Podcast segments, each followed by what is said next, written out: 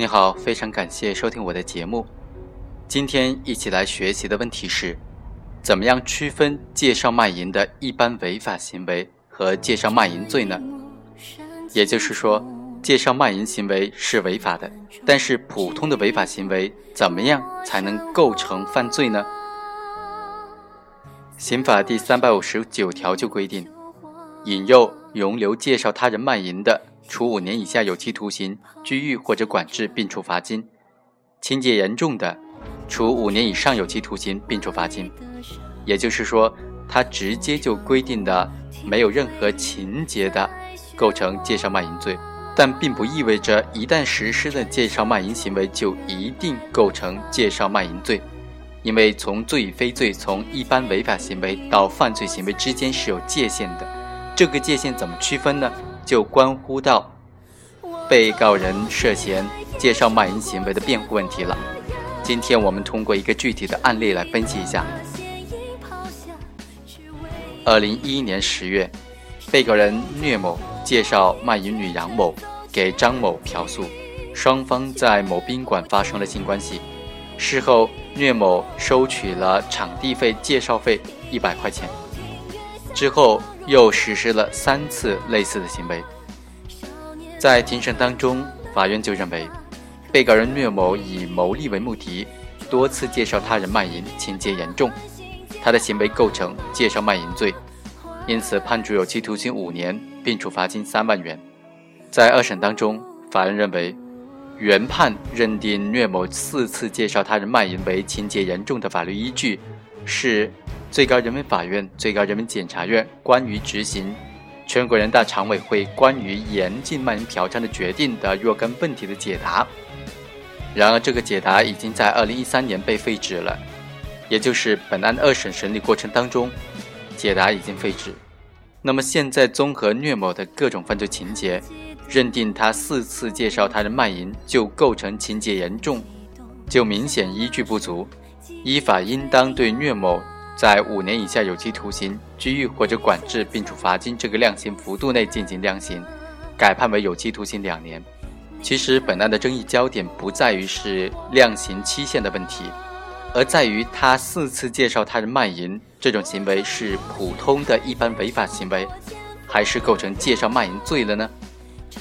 刑法第三百五十九条规定了这个介绍卖淫罪，同时治安处罚法第六十七条也规定。引诱、容留、介绍他人卖淫的，处十日以上十五日以下拘留，可以并处五千元以下的罚款。从上述的规定来看，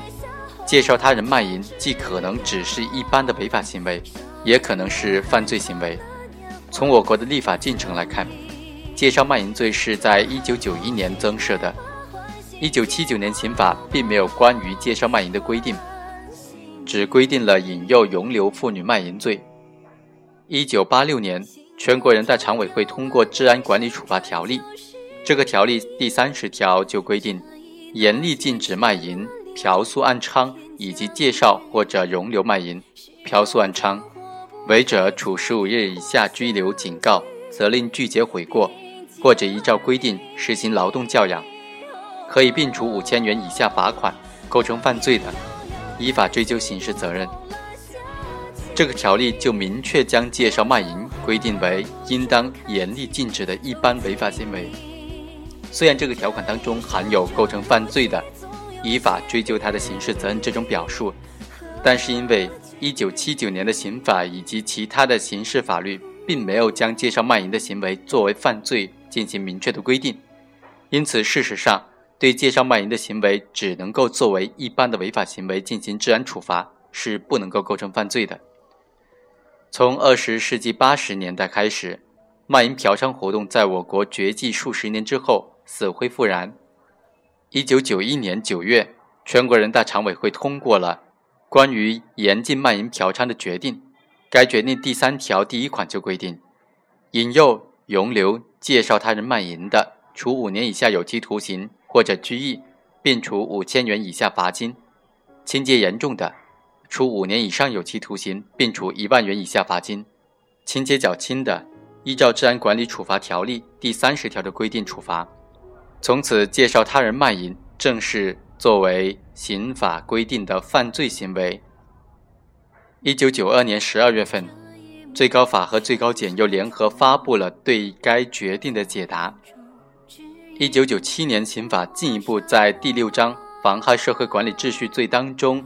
规定了组织、强迫、引诱、容留、介绍卖淫罪一节。介绍卖淫罪从此就规定于刑法的第三百五十九条。和全国人大常委会作出的决定相比较，一九九七年刑法规定的罪名和量刑都是略有变化的。罪名从介绍他人卖淫罪简化为介绍卖淫罪。在量刑方面增加了一个主刑，也就是拘役，同时删除了对附加罚金刑的数额限制。此后，二零零五年八月通过的《治安管理处罚法》仍然将介绍他人卖淫规定为一般违法行为，但是简化了行政处罚的种类，将《治安管理处罚条例》规定的五种刑罚当中减少到拘留或者罚款两种。简而言之，在这个决定发布以前。介绍卖淫行为只是一般的违法行为，无论情节多么严重，都不存在构成介绍卖淫罪的问题。在这个决定发布之后，介绍卖淫行为才存在一般违法行为和犯罪的之间界限的问题。从刑法第三条规定的犯罪的概念来分析，犯罪应当具备三个基本的条件：严重的社会危害性、刑事违法性、应受刑法处罚性。其中严重的社会危害性是犯罪的首要特征，也是它的本质特征。刑事违法性和应受刑法处罚性都是犯罪的法律特征，是从严重的社会危害性特征派生出来的。社会危害性的有无大小，都是认定犯罪、区分罪与非罪、此罪与彼罪的根本的依据。具备社会危害性并且达到严重的程度，才能够构成犯罪。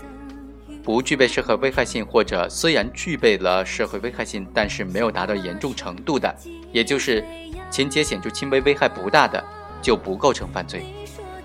社会危害性的有无和大小不是一成不变的，它有时会随着社会的政治、经济、文化等等环境的变化变化。对于行为社会危害性的严重程度的决定和认定，主要参考的因素有行为侵犯的客体。行为的方式、手段、动机、目的、对象、后果、数量、时间、地点、行为人的主观恶性、身份、年龄等等。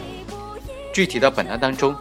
被告人岳某作为成年的女性，以盈利为目的，在不到半年的时间之内，先后四次介绍成年的女性卖淫，共获利四百元。其行为具有严重的社会危害性，已经不属于情节显著轻微、危害不大。所规定的这个范畴了，应当以介绍卖淫罪追究他的刑事责任。从刑事案件的立案追诉标准来分析，被告人虐某的行为也已经涉嫌了介绍卖淫罪，应当立案追诉他的刑事责任。刑事案件的立案追诉标准虽然不同于司法解释的范畴，也不属于这个范畴，但是他从侦查机关、公诉机关的角度，以更加容易操作的方式，将罪和非罪明确的区分开来。法院在具体审判当中也会参照执行。最高人民检察院、公安部在二零零八年公布的《关于公安机关管辖的刑事案件立案追诉标准的规定》一，其中就规定，引诱、容留、介绍他人卖淫涉嫌下列情形之一的，应当予以立案追诉：第一，引诱、容留、介绍二人次以上卖淫的；第二，引诱、容留、介绍已满十四周岁。未满十八周岁的未成年人卖淫的；第三，被引诱、容留、介绍卖淫的人患有艾滋病或者梅毒、淋病等等严重性病的；第四，